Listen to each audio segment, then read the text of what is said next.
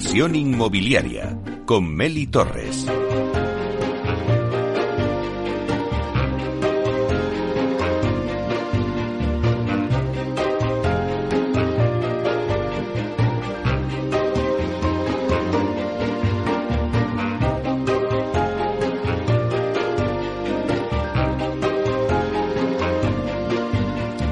Hola, ¿qué tal? Muy buenos días y bienvenidos a Inversión Inmobiliaria. Hoy vamos a centrar nuestro debate especializado en edificios tecnológicos sostenibles. Y para ello nos centramos en la iniciativa que está llevando a cabo un grupo de empresas del clúster de la edificación en la realización de un proyecto al que han llamado Edificio Piloto Tecnológico Sostenible. Todo esto de 12 a 1 en directo en inversión inmobiliaria. Y también lo podéis escuchar en los podcasts en nuestra página web capitalradio.es. Y además, si estás en el metaverso, en el edificio de Central Land, también nos puedes escuchar este debate que vamos a hacer hoy, porque ya estamos presentes en el metaverso. Somos el primer programa inmobiliario que estamos en el mundo digital de la mano de Data Casas Proter. Así que ya comenzamos.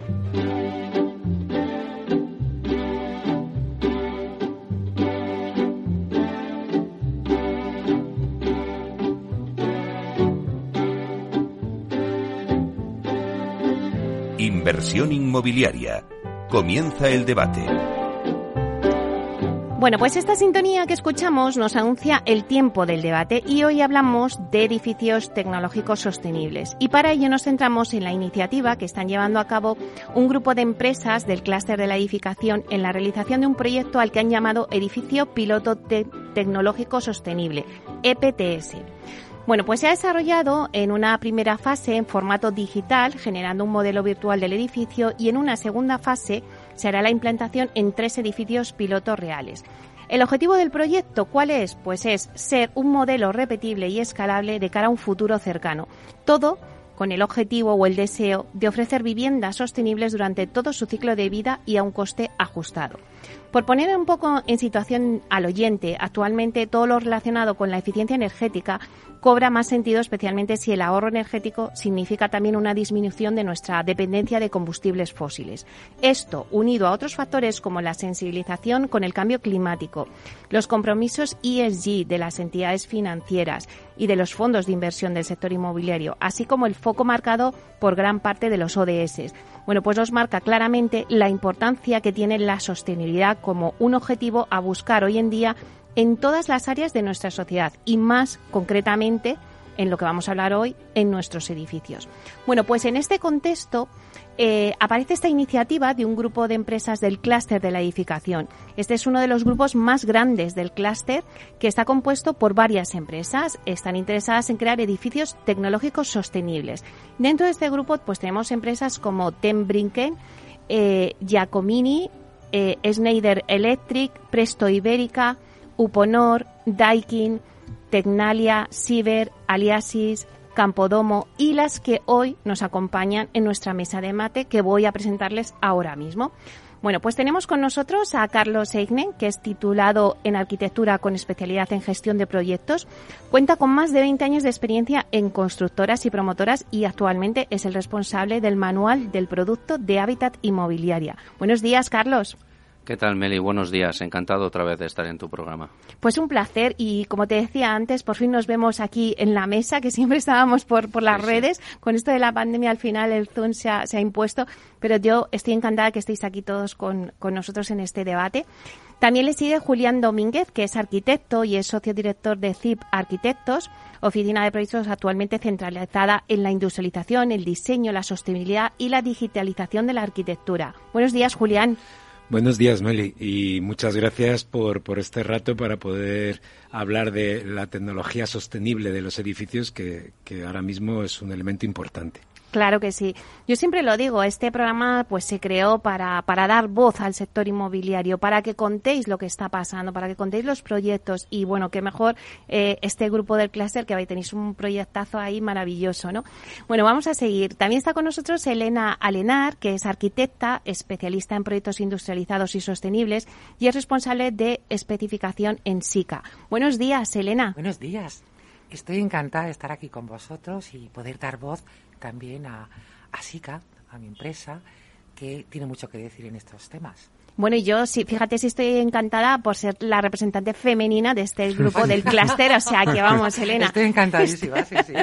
Doblemente encantada.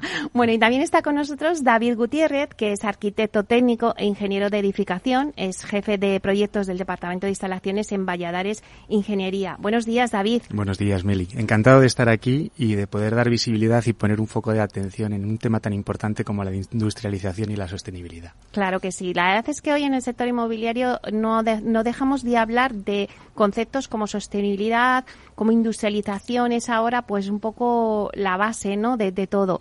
Así que si os parece a mí antes de entrar en harina, como se suele decir, y en materia ya, sí que me gustaría hacer una ronda, ¿no? Como una lluvia de ideas. Tampoco hace falta que, nos extendamos muchos, pero sí que me gustaría, para que el oyente que nos esté escuchando le captemos y esté atentos toda la hora que vamos a estar aquí en directo, para que diga, bueno, oye, pues me interesa el tema de lo que van a hablar.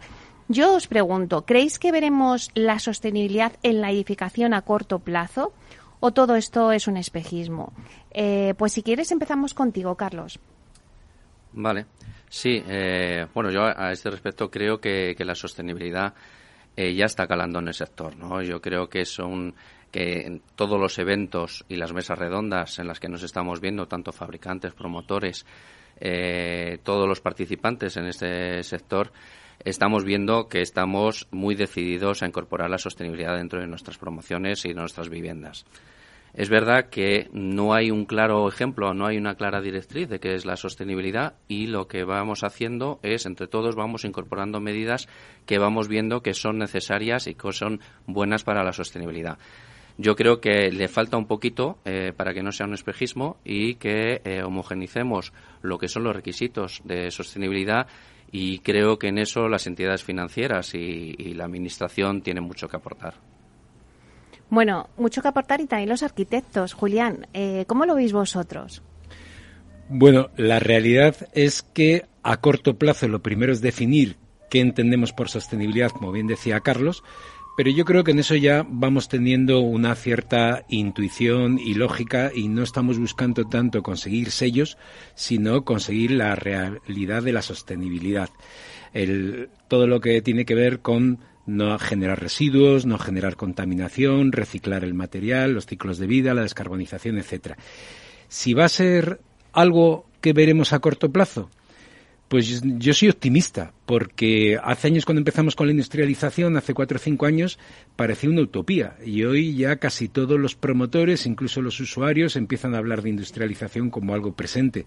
Yo creo que dentro de cuatro o cinco años estaremos también en esa línea en la sostenibilidad. O sea que estamos en el camino. Eso es. bueno, Elena, eh, ¿cuál sería tu opinión? Eh, ¿Es un espejismo o es una realidad? Yo eh, quizás soy un poquito más optimista. Creo que es una realidad y, bueno, voy a explicar por qué desde una óptica de usuaria y de representante de un fabricante. desde el punto de vista de usuarios, cualquier usuario tiene clarísimo que prefiere vivir en un edificio que sea respetuoso con el medio ambiente. También tiene claro que quiere vivir en un edificio que sea eh, confortable, que sea higiénico, que sea eh, flexible. Eh, lo que no tiene claro a lo mejor este, este usuario final es que quiera pagar más dinero por, por, por ese edificio, quizá porque no puede, entre otras cosas. desde el punto de vista de fabricante, quizá en industria vamos años por delante con respecto a otros sectores como es el sector de la construcción. El sector de la construcción ha empezado a hablar de sostenibilidad cuando eh, en, fabricación, en otros sectores, eh, lleva años sonando esa palabra y algunos fabricantes, como es el caso de SICA, pues eh, tienen como lema, en este caso, más valor, menos impacto. el sector de la construcción va un poquito tarde, pero eh, con este ejemplo que hemos desarrollado, clarísimo, entre, todos los agentes del sector, podemos demostrar que se puede hacer un edificio sostenible que eh, esté en línea de precio de mercado. David, ¿cuál sería tu opinión? Mi opinión es que desde el punto de vista de la parte que nosotros hemos desarrollado, que es desde las instalaciones, estamos en el camino. Nos queda mucho por recorrer, pero es verdad que un ejemplo claro es la formación de este grupo que se ha formado con más de 15 empresas, en las cuales eh, todas las ramas de la edificación, desde lo que la, forma la parte de los fabricantes, propiedad, eh, evidentemente centros tecnológicos y, ingenierías y estudios de arquitectura, hemos participado con ilusión en un proyecto en el cual estamos buscando las líneas y las metas para eh, esa frase que siempre escuchamos, ¿qué futuro vamos a dejar a nuestros hijos? O sea, creo que la sostenibilidad y la, y la industrialización tiene que ir en esa línea. Tenemos, creo que tenemos que eh, eh, fomentar de una manera muy activa el, empleo de este tipo de, proyectos para poder encauzar cuál va a ser el futuro de la construcción a corto y medio, y medio plazo. Evidentemente, si no somos nosotros los que desarrollamos estas ideas, pues tenemos que ser precursores de poder de poder llevarlas a cabo de su principio a su fin. Yo entiendo que la sostenibilidad es un hecho, la industrialización por supuesto que también, y que estamos en una línea, pasito a pasito, pero estamos en una línea hacia, hacia ese camino de poder conseguir llegar a resultados tangibles. Bueno, pues hecha esta lluvia de ideas, eh, vamos a entrar un poco en, el debate. Eh, sí que me gustaría que nos contarais a todos los oyentes, eh, Julián, ¿cuál ha sido el principal objetivo de este proyecto de edificio piloto tecnológico sostenible? Bueno, el principal objetivo era aunar todas las tecnologías que ahora mismo estaban en el mercado relacionadas con la sostenibilidad a partir de definir los criterios que entendíamos dentro de las empresas como real sostenibilidad y con eso eh, poder conseguir un edificio a un precio sostenible, a un precio que fuera también sostenible. Es decir, dentro de la sostenibilidad, tan sostenible es la descarbonización como el que el coste económico sea sostenible y ese ha sido eh, el motivo principal de cada día de trabajo, es decir, intentemos conseguir un edificio sostenible a un precio sostenible. Ese ha sido el gran objetivo. Elena. En línea de lo que, de lo que cuenta Julián, eh, quiero ir un poquito más allá en el sentido de que eh, bueno este este grupo de un poco de visionarios o de, o de adelantados ¿no? en este proyecto sí hemos querido demostrar que hay otra manera distinta de proyectar y de construir diferente a la que hay en el sector tradicional. Eh, lógicamente la sostenibilidad, si tú eh, proyectas aparte, luego trasladas ese proyecto a, una propiedad, luego eso eh, sale a licitación a una constructora y luego eso se construye a partir de, unas ofertas de, unos, de una serie de, empresas aplicadoras, posiblemente se acumulen una serie de errores, una serie de desviaciones a lo largo del proceso en, esta eh, forma antigua de plantearse el proyecto y la construcción, eh, cada eh, agente tiene unos objetivos por separado y esos objetivos están destinados a tener la máxima rentabilidad arañando posiblemente de otras partes.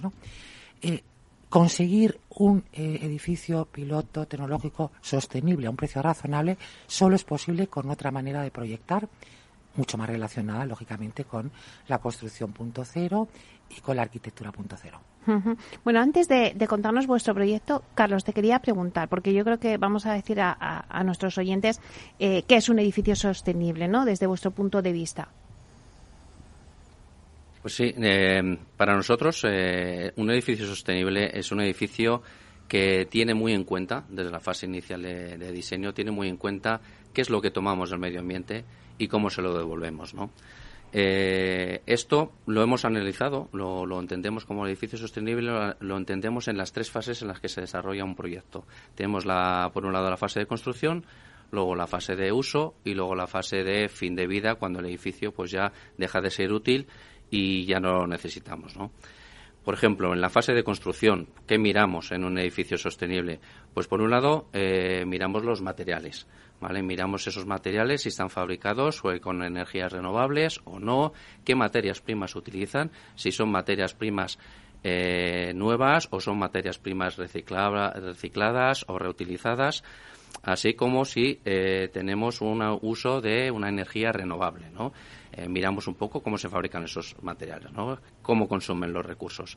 Por otro lado, buscamos también sistemas de construcción que nos ayuden a controlar ese uso de los recursos y eh, ese impacto que tiene la, ejecución de la, construcción en el entorno, porque entendemos que eso también es una manera de ser sostenible. ¿no? Entonces buscamos sistemas industrializados con los cuales podemos ahorrar plazo en la ejecución y que se realizan en un entorno controlado Y cuando yo digo controlados, que se controlan más el uso de los recursos y la gestión de los residuos que es otro apartado en la construcción muy importante. ¿no? Hay que tener en cuenta que eh, de la construcción podemos crear residuos tanto en la fase de construcción como a futuro. ¿no? Entonces es muy importante analizar esos materiales que vamos a utilizar en nuestras viviendas para que no produzcan eh, excesivos residuos, ¿no? que intentemos minimizar esos residuos. Y luego que seamos capaces de valorizar esos residuos que generamos en la construcción de manera que los podamos llevar separados a un gestor que los pueda poner eh, de nuevo en el mercado, bien reutilizándolos o reciclándolos y siendo parte o materia prima de otro producto en el futuro. ¿no? En la fase de, uso y mantenimiento, pues ahí lo que miramos es, eh, pues primeramente, que nuestro edificio necesite poca energía para su funcionamiento y tener el confort que le queremos ofrecer a los clientes. Por otro lado, la eficiencia y por otro lado, eh, cómo gestionamos ese edificio para que funcione de una manera correcta. ¿Cómo lo hacemos? Pues, por ejemplo, para reducir el, consumo en nuestro edificio, pues lo que analizamos son las fachadas, que las fachadas tengan un correcto aislamiento, que tengamos una correcta ventilación, de manera que nuestro edificio pueda funcionar sin mucha energía. A la hora de proporcionarle la energía que va a necesitar ese edificio, pues lo que miramos son sistemas que puedan eh, ofrecer mucho más eh, energía de la que consumen. Hablamos, por ejemplo, de sistemas como la aerotermia, que da más de lo que consume. Eh, hablamos de energías renovables, paneles solares, eh, energía eólica. Hablamos también de eh, el recurso del agua, cómo controlamos ese uso, cómo reducimos ese consumo de, agua en nuestras promociones. Eso lo hacemos, pues, por ejemplo, reciclando el agua de las aguas grises, que es el agua que sale de nuestras duchas en nuestros lavabos, la depuramos y la volvemos a incorporar en el uso de, por ejemplo, los inodoros. ¿no? Entonces, de esa manera reducimos ese, ese agua que consumimos en nuestras viviendas.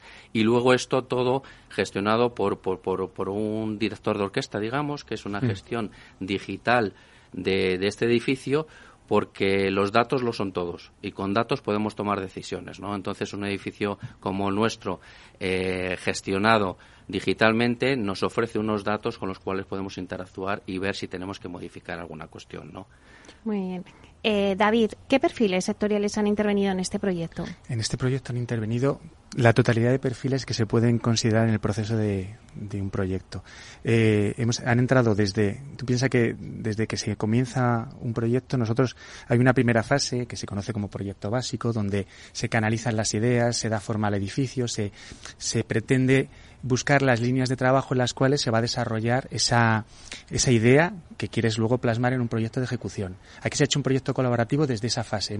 Todos los agentes han participado desde la fase de, proyecto básico y eso es muy importante porque normalmente en un proyecto de edificación, Carlos, eh, eh, Julián lo sabe perfectamente, que muchas veces vamos cada uno por nuestra parte y no intervenimos de manera directa.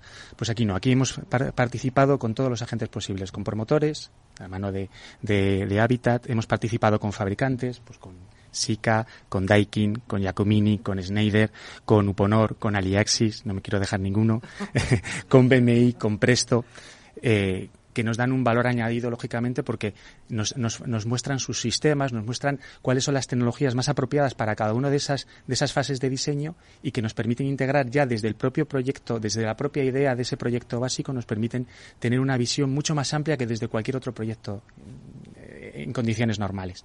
Luego hemos ido con constructoras, que nos dan un valor añadido de poder establecer ese precio de mercado.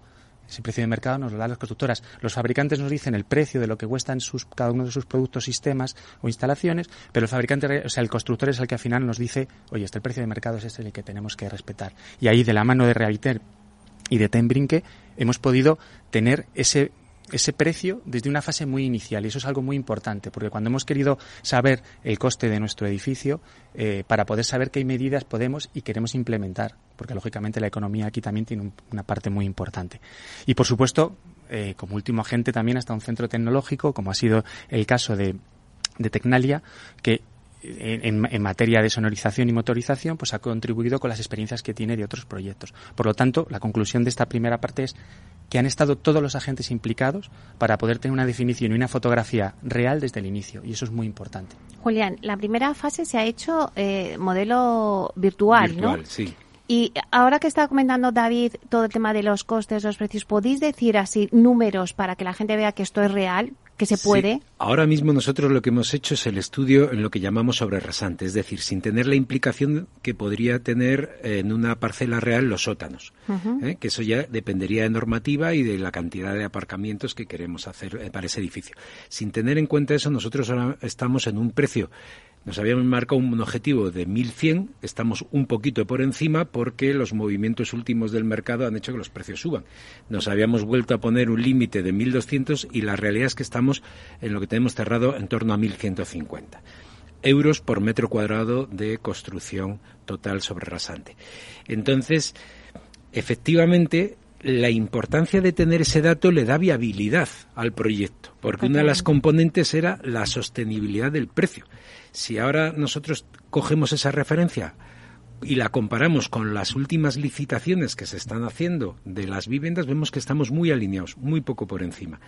Eso lo hace factible para la segunda fase, que la segunda fase es intentarlo implantar en tres o sea, en tres edificios reales, a ser posible en áreas climáticas diferentes de España. Una sería en la zona de la costa mediterránea, otra en la zona interior, zona centro y otra en la zona norte, para con la monitorización que luego queremos sacar de esas actuaciones, tener un feedback que nos permita mejorar no solo en las posibles soluciones, sino sobre todo, como decía Carlos, en la gestión. La gestión luego del edificio en su uso es muy importante. Entonces, el paso de esta modelización a tres realidades es eh, el reto que ahora mismo tenemos para la segunda fase. Bueno, pues si os parece, vamos a coger un poquito de aire, vamos, nos vamos y ahora volvemos enseguida porque me parece muy interesante lo que nos estabas contando, Julián, esta primera fase, pero ahora nos avanzas la segunda fase, que es ya la real, la de esos tres edificios. Volvemos enseguida.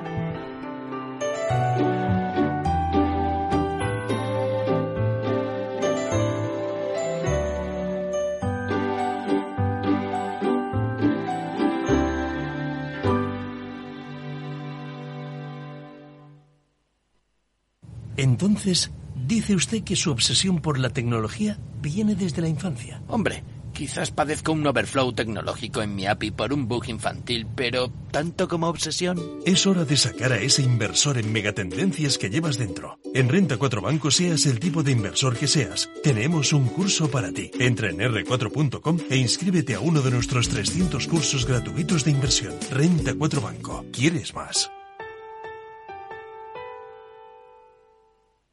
¿Estás comparando hipotecas? Hay matices que marcan la diferencia. Hipotecas Cuchabank. Consúltanos directamente. Más info en cuchabank.es.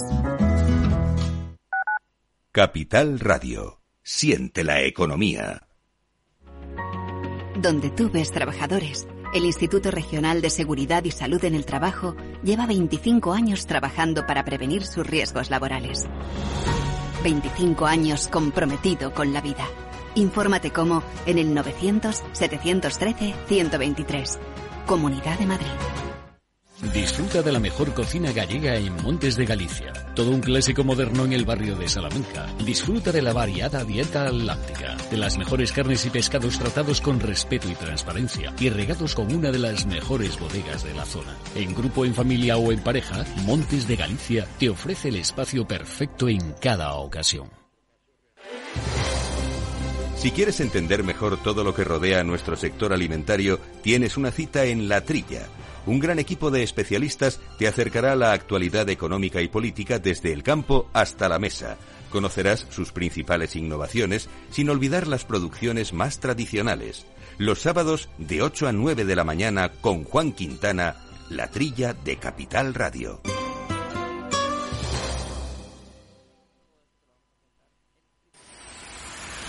Empresas tecnológicas, escuelas de negocios, sindicatos, organizaciones empresariales, empresarios, formadores y figuras relevantes de las administraciones públicas comparten tertulia todos los miércoles a la una de la tarde en Cibercotizante, un programa dirigido por José Joaquín Flechoso. Cibercotizante, la digitalización desde una óptica diferente. Capital Radio.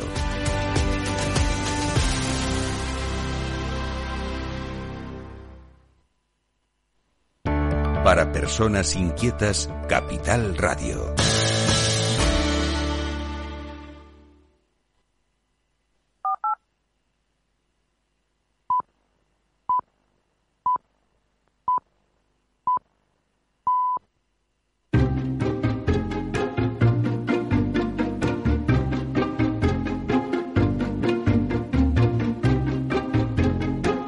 Inversión inmobiliaria con Meli Torres.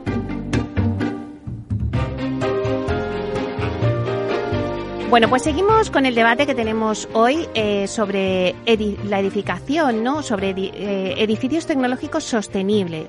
Hoy tenemos en la mesa eh, de debate, os voy a, bueno, os voy a recordar un poco quién estamos aquí.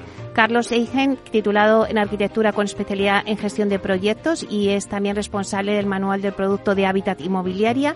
También está con nosotros Julián Domínguez, que es arquitecto y socio director de CIP Arquitectos. Luego está con nosotros Elena Alenar, que también es arquitecta, especialista en proyectos industrializados y sostenibles y es responsable de especificación en SICA. Y luego tenemos a David Gutiérrez, que es arquitecto también técnico, ingeniero de edificación y es jefe de los proyectos del Departamento de Instalaciones en Valladares Ingeniería. Bueno, pues estábamos hablando un poco del proyecto que habéis hecho en el clúster, ¿no? De ese edificio eh, piloto.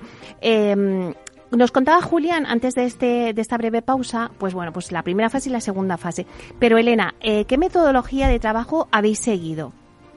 Fundamentalmente eh, se ha producido una colaboración desde el principio, en cada fase, y en tiempo real. Todos los agentes hemos intervenido en, el proceso de, diseño, fundamentalmente, para luego, eh, lógicamente, que esto continúe en lo que es la construcción, el mantenimiento, incluso la explotación del edificio.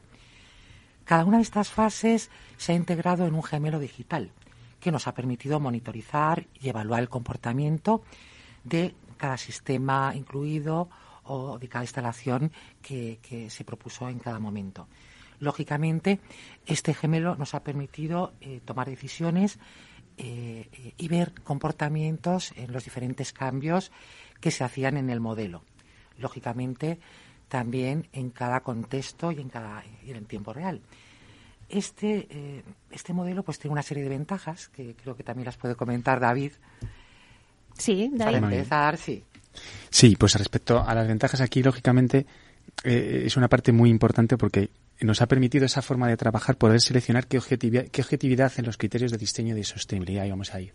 Eh, evidentemente, en el coste que comentaba Julián, no podemos meter cualquier medida porque al final se hace inviable y tiene que ser un edificio que sea atractivo para un promotor y realmente para el usuario final tenga una capacidad de poder poder eh, habitar en él eh, siempre eh, en la situación en la, que nos encontramos. Entonces, esa objetividad ha sido muy importante. También ha sido importante la sinergia que hemos mantenido de conocimiento y experiencias. Lo que comentaba al principio, como somos muchas empresas las que al final participan, nos hemos nutrido de las experiencias de cada uno, de las ventajas e inconvenientes, de lo que hemos recorrido cada una de estas, cada uno de, de los profesionales que hemos intervenido en el proyecto y que estamos interviniendo para poder indicar cuáles son las pautas un poco más convenientes para la trayectoria más correcta del proyecto nos ha permitido también eh, disponer de información completa a través de, la digitalización del modelo, lógicamente. Eh, también eh, nos ha hecho siempre anticiparnos a los posibles errores. Esto es muy importante porque siempre que participas en un proyecto y lo haces desde una fase tan inicial y, y partes de este criterio de diseño que ha comentado mi compañera Elena, lógicamente te, permite adelantarte a los problemas para no, para no intentar minimizar al máximo eh, y siempre sabiendo que esto no es una construcción, no es una fábrica, como decía antes Elena, esto es más complicado de, eh, es más complicado de, de poder hacer encajar todos esos agentes. Nos ha permitido también conseguir mayor eficacia en los diferentes procesos eh, al final de construcción. Eh, no podemos equilibrar nunca eh, la construcción a un proceso de fabricación, pero aquí tenemos que intentar que ese proceso de fabricación es el que al final, cuanto más industrializado, cuanto más sencillo lo hagamos, más económico va a ser en su, en su etapa final para de cara al promotor y de cara al usuario. También nos ha permitido evaluar también el comportamiento de sistemas constructivos, instalaciones y sus componentes para ver cuáles poder tomar decisiones de los más interesantes en cada uno de los puntos. Por supuesto que siempre esto ha partido por una implicación total de los socios, de todos los socios. O sea, eh, un, pequeño dato, si me permites, es que eh, nosotros eh, somos un grupo muy amplio, tenemos reuniones quincenales, reuniones a las que conseguimos mayoritariamente estar el 95% de los asistentes. Eso es muy importante, porque eso demuestra que para un proyecto en el cual no, hay ánimo de lucro, lo que hay es unas, hay un interés en poder conseguir unas líneas de trabajo que nos, que nos dé luz hacia la sostenibilidad, que haya tanta gente interesada y que haya tanta gente participando en el proyecto es muy importante. Claro que sí. Claro, David nos estaba hablando de, de lo que se ha conseguido. Pero, Carlos, eh, ahora que se habla tanto de la economía circular, ¿no? Eh, ¿Cuál es la contribución de la circularidad del edificio tecnológico piloto vuestro sostenible? Sí. eh, hay que hay que ver, hay que poner en contexto eh, qué buscábamos con el, con el edificio tecnológico sostenible, ¿no? Y es la sostenibilidad. La sostenibilidad es cuidar de los recursos, que a su vez es cuidar de las personas, porque es algo que estamos gastando ahora y que en el futuro, pues, le estamos quitando a los que vengan después eh, en cuanto a recursos, ¿no? Entonces es muy importante eh, concienciar que las materias primas son finitas, no, no, no las vamos a tener siempre, ¿no? Entonces va a llegar un momento en el cual eh, no, no, habrá materias primas o estas materias primas que queden tendrán un precio desorbitado, por lo tanto los edificios costarían mucho más, ¿no? Entonces, en este sentido, eh, lo que hemos planteado en, en, en este proyecto es avanzar esa situación que va a pasar en un futuro y decir nosotros vamos a incorporar ya materiales que intenten evitar el consumo de esas, de esas eh, materias primas que ahora mismo vemos que son abundantes, que seguimos gastando, que son más baratas muchas veces que un producto sostenible, pero hemos hecho ese, ese juego que, comentábamos hace un momento de intentar buscar el compromiso entre sostenibilidad y precio. ¿no? Nosotros en el, en el grupo hemos tenido muy claro que el factor clave era la circularidad y que nuestro edificio sería en un futuro una mina, una mina urbana que es lo que buscamos, que esos productos que utilizamos se puedan reutilizar, se puedan reciclar fácilmente cuando ese edificio deje de tener sentido. ¿no? Por poner un ejemplo, pues hemos eh, pensado en sistemas modulares o, prefabricados, como puede ser pues las cocinas, los cuartos de baño, que los montamos en nuestro edificio, los conectamos a las instalaciones generales y en un futuro, pues cuando ese edificio ya deje de tener sentido, se quiera cambiar, se quiera re remodelar, pues esos cuartos de baño y esas cocinas las podemos desmontar y llevar a otro emplazamiento y volverlas a utilizar, ¿no? No es algo que tengamos que picar y demoler y tirar y ver qué hacemos con esos residuos, ¿no? Entonces, yo creo que ahí eh, hemos buscado la circularidad buscando desde el inicio, desde la fase de proyecto, incorporar todas esas cuestiones que vayan a evitar que creemos residuos en el, en el futuro. ¿no? Julián, eh, estaba la primera fase eh, en formato digital y la segunda fase que me hablabas, eh, cuando me decías, ya hemos ajustado ese presupuesto de 1.100, 1.200 euros metro cuadrado, eh, ahora eh, vuestro grupo de trabajo está en conversaciones, me imagino, con promotores que bueno pues que quieran ponerlo en marcha. ¿En qué, en qué momento estáis ahora mismo de esa segunda fase?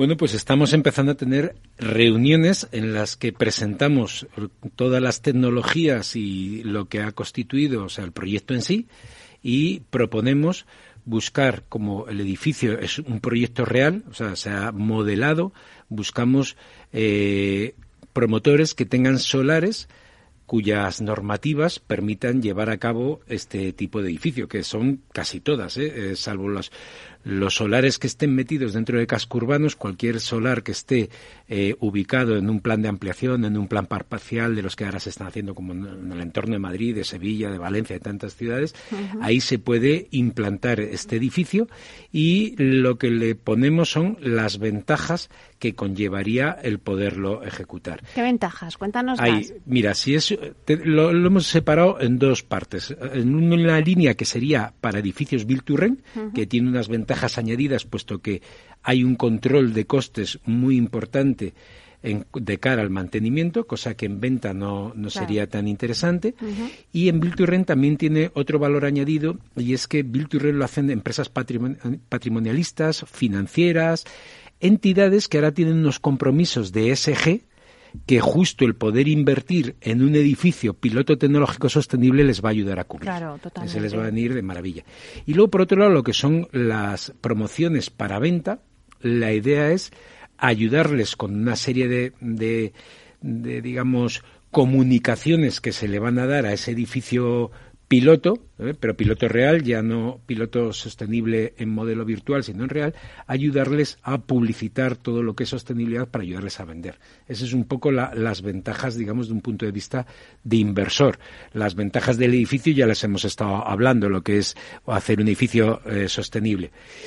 Y de cara a estas conversaciones, respondiendo más en concreto, pues eh, hemos eh, ya hablado con cuatro promotoras, estamos ahora en una cartera que desde el clúster se está preparando de reuniones y la voluntad nuestra es, pues con las 30 primeras firmas del país, intentarnos eh, reunir, proponerles un desarrollo, desarrollo que hacemos a riesgo, todas las empresas, es decir, se hace el estudio para la personalización con normativa, programa, eh, que tenga de si quieren tres o dos dormitorios, etcétera, que cada edificio quiera desarrollar el promotor, se lo personalizamos y se lo concretamos a riesgo de las empresas que estamos trabajando en ello y una vez que podamos definir y garantizar que el precio para ese edificio también sigue siendo el mismo, sea en Málaga o sea en Valladolid o sea en Zaragoza donde lo hayamos personalizado, pues que tenga la capacidad de decisión de si finalmente tira para adelante y se mete en esa promoción de este edificio piloto tecnológico sostenible o no, o pues si por alguna razón no lo hiciera. ¿Y cuál es el feedback que estáis teniendo de esas eh, promotoras? Bueno, pues a todas las pillamos un poco desprevenidas, aunque estén interesadas, porque de repente, claro, le enseñamos el prototipo y, pero en cambio tenemos bastante receptividad. Tanto es así que algunas lo han metido ya en, en cartera de análisis dentro de su equipo técnico para que en unas semanas nos puedan decir si hay alguno de los solares que tienen ellos previsto lanzar y poderlo hacer. Es cierto Digo desprevenidas también porque, claro, eh, las, las promotoras se centran mucho en lo que meten en, en cartera en el mismo año. Entonces, si no lo han metido ya, ahora mismo, o sea, si no, este proyecto no puede entrar en algo que ya tengan previsto arrancar, porque hay que pensarlo desde la fase inicial de anteproyecto. Entonces tienen que ser aquellos proyectos que prevean meter en carga para un poco avanzado el 2023, que sería donde llegaríamos a tiempo sin ningún problema para poder hacer toda esta gestión. Estamos teniendo receptividad, pero les está chocando también esta nueva manera de funcionar en la que hay un grupo de empresas que le ofrecen personalizarle y hacerles un proyecto a riesgo para ver si consiguen un precio y en función de eso tirar para adelante, ¿no? Bueno, pues este debate va a servir para ese altavoz, ¿no? Para que conozcan cómo es este proyecto. Antes habéis hablado, Carlos, de los materiales y te quería preguntar, Elena, ¿en qué criterios os habéis basado para la elección de productos, sistemas y tecnologías? Pues fundamentalmente en toda la línea de productos que tenemos eh, sostenibles como expertos en la envolvente y también bueno, como fabricantes de productos para todo el edificio. Hmm. Hemos tenido en cuenta eh, criterios objetivos, como decía Carlos, que se puedan medir, como eh, son las declaraciones ambientales de producto, los análisis de ciclo de vida, de cuna tumba. Hemos considerado el edificio como un banco de materiales, o sea, como un, receptor o un, eh, algo que contiene materiales que se puedan el día de mañana no estamos hablando de reciclar, estamos hablando de reutilizar como eh, materia prima secundaria o directamente eh, como parte de, un eh, componente que pueda ser utilizado íntegramente en, otro edificio. Y bueno, en cuanto a diseño y fabricación hemos tenido en cuenta consumo de energía, que consuma poca energía y pocos recursos, que sean materias primas abundantes, que necesite poca agua y poca energía, lógicamente, para, para su para su fabricación. Hemos tenido en cuenta también, eh, bueno, en cuanto a cargas ambientales, que eh, su fabricación no produzca emisiones ni vertidos, que tampoco produzca un, impacto ambiental. Hemos tenido en cuenta criterios de salud y de confort, como que favorezcan al aire interior. Hemos tenido en cuenta también eh, la funcionalidad, eh, también que estos productos sean de fácil mantenimiento, de fácil limpieza, que se puedan reutilizar. En cuanto a economía, pues eh, no solamente el coste de su, eh, de su ejecución, sino también el coste de su puesta en obra, el coste de mantenimiento como algo fundamental, y luego un aspecto importantísimo que es la seguridad. Sin seguridad pues no, no, no hacemos nada que eh, relacionado con la resistencia al fuego y con eh, la salubridad en cuanto a que estos productos no, eh, no emitan compuestos volátiles que sean perjudiciales. A ver, me gustaría que tanto David como Carlos me contestaréis qué destacaríais como más positivo del proceso del edificio piloto tecnológico sostenible y de los resultados obtenidos hasta ahora. ¿Qué destacarías? Por ejemplo, Carlos. Bueno, eh, yo, eh, como, sabéis, lo más positivo. Eh, como sabéis, la sostenibilidad es uno de los valores de nuestra compañía, ¿no? Entonces, estamos en continua búsqueda de incorporar sistemas que favorezcan la, sostenibilidad. Y en el grupo, pues, hemos tenido la, oportunidad de uh, transmitir esos deseos y de ver cómo podíamos conjugar esos deseos de sostenibilidad con el coste. ¿Vale? Porque estamos hablando mucho a lo mejor del coste, pero porque eso es así. Ahora mismo es más caro fabricar un material sostenible que uno que no sea sostenible, ¿no? Entonces nosotros como promotores, pues claro, eso se lo tenemos luego que eh, trasladar, explicar, hacer pedagogía a nuestros clientes para que ellos creen demanda, para que ellos lo entiendan, ¿no?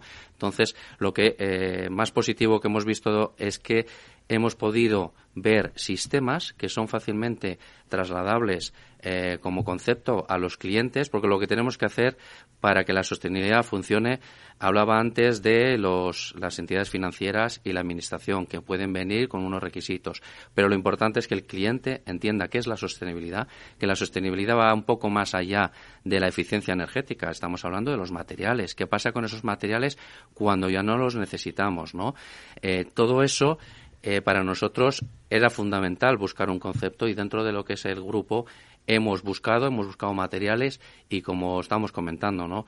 Pues no hemos hecho un gasto excesivo, teniendo en cuenta lo que comentaba, que ahora mismo ser sostenible es algo más caro que no serlo.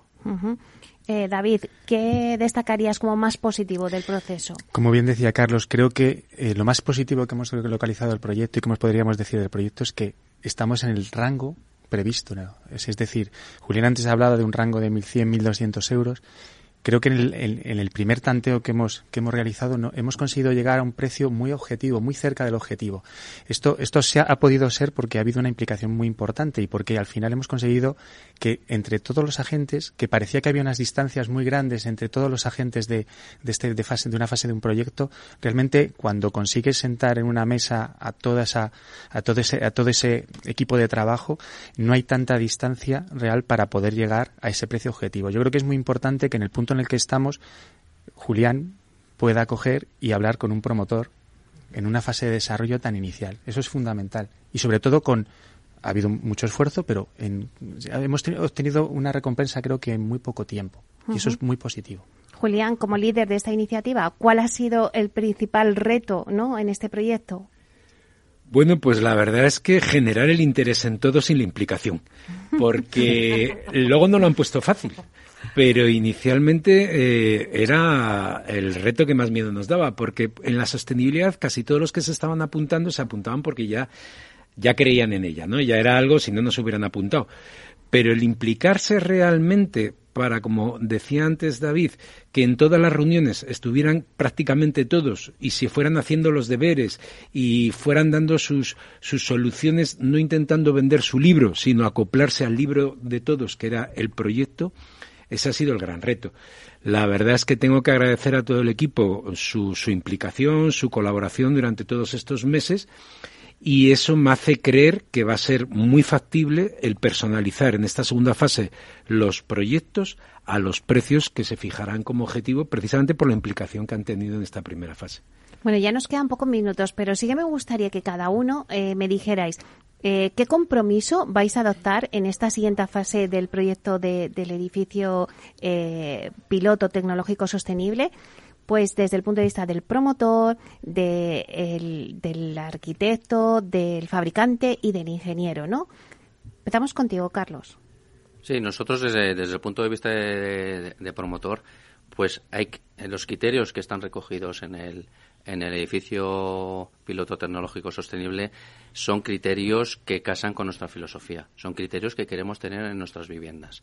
¿Vale? Hay criterios como puede ser eh, cómo se realiza el mantenimiento de manera que no molestes al propietario o al inquilino dependiendo del edificio, que para nosotros son, buenos conceptos, ¿no? Otra cosa es cómo podemos ir trasladando eso a nuestros clientes. Es una labor que tenemos que hacer, pedagógica, de explicarles que esos sistemas son mejores, porque en muchas ocasiones cambiamos algunos conceptos de cómo son nuestras viviendas, ¿no?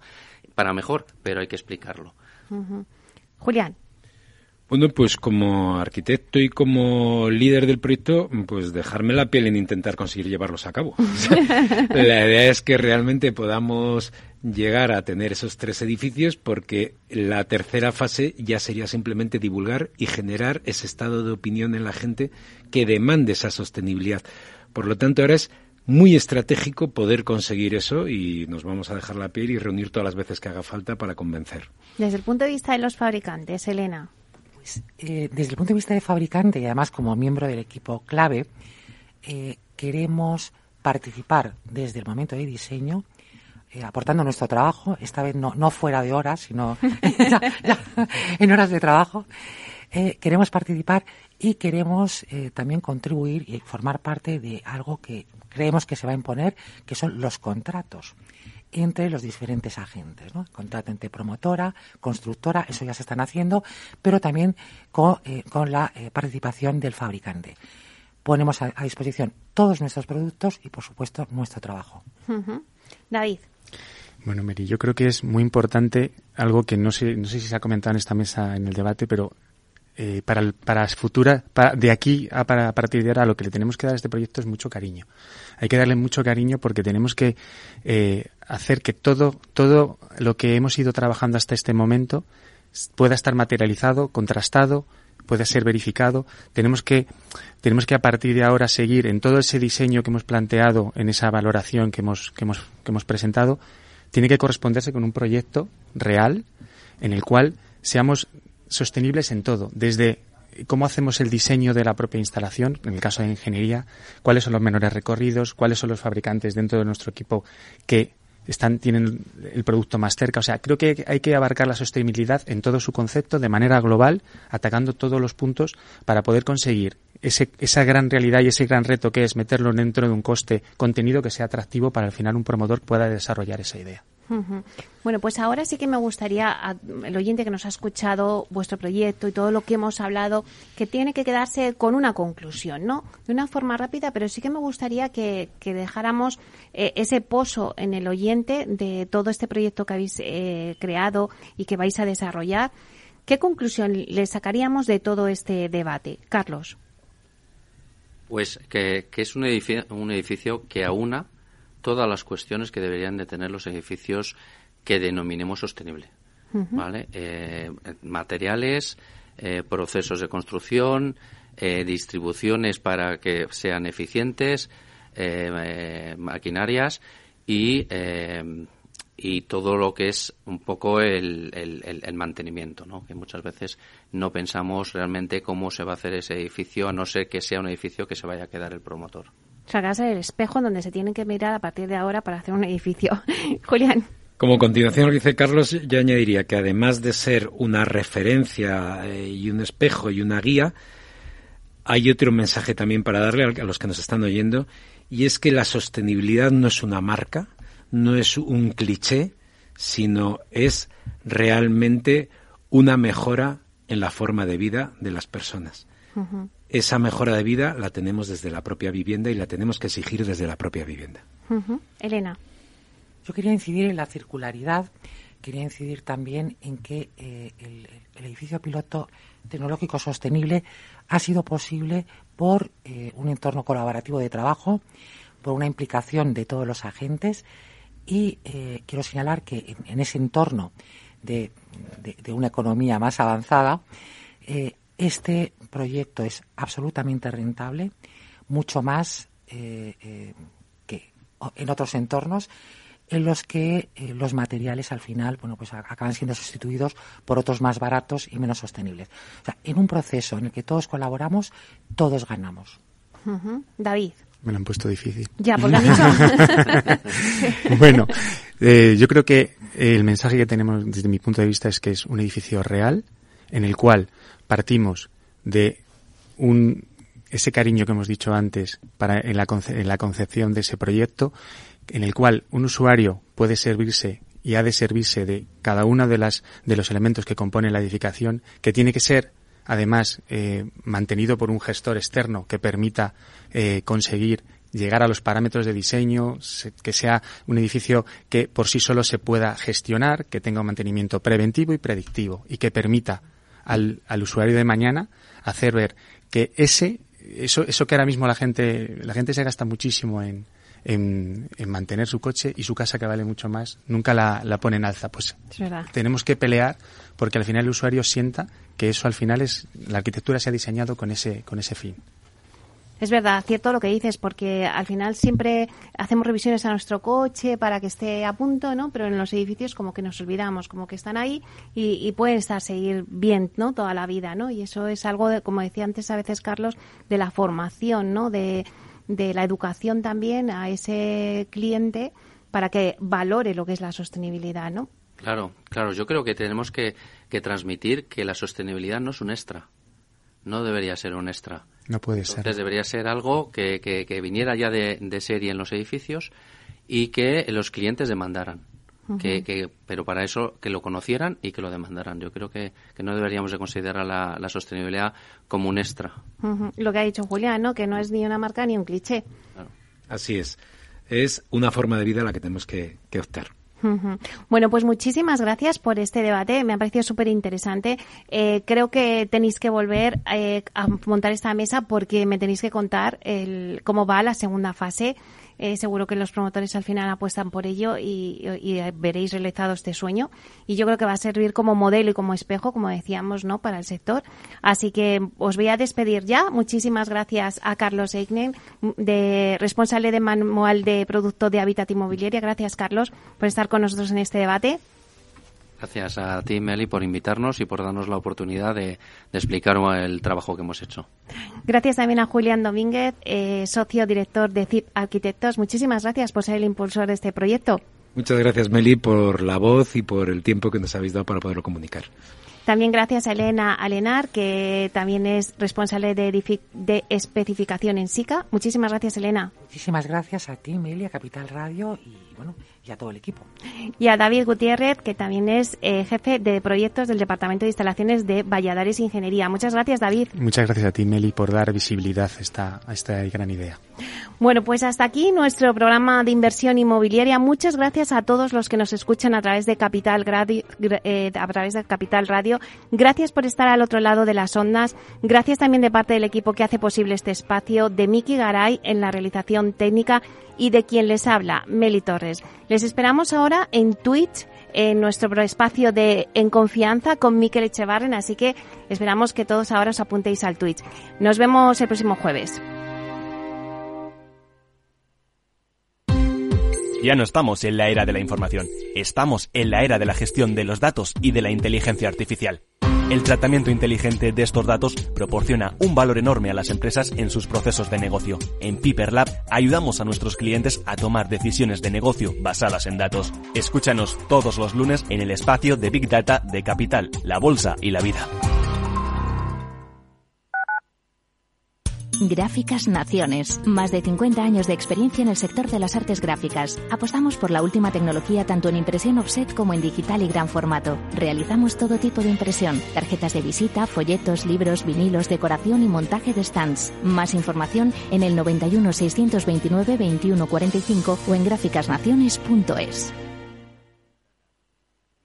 Disfruta de la mejor cocina gallega en Montes de Galicia. Todo un clásico moderno en el barrio de Salamanca. Disfruta de la variada dieta atlántica, de las mejores carnes y pescados tratados con respeto y transparencia y regados con una de las mejores bodegas de la zona. En grupo, en familia o en pareja, Montes de Galicia te ofrece el espacio perfecto en cada ocasión. Esto te estás perdiendo si no escuchas a Rocío Arbiza en Mercado Abierto. Carlos Doblado, analista de Black Bear Broker.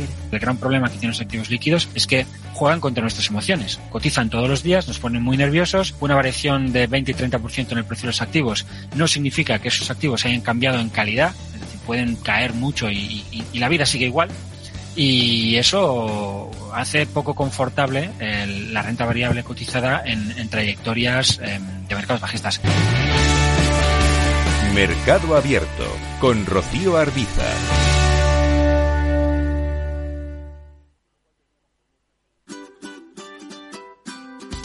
Mesa y Descanso es el programa donde Mar Romero te acerca cada fin de semana los mejores productos, te invita a disfrutar de los buenos vinos de cada denominación de origen y a conocer restaurantes y lugares de ocio con un encanto especial. Mesa y Descanso, los domingos a las 13 horas, aquí en Capital Radio. Capital Radio, la genuina radio económica.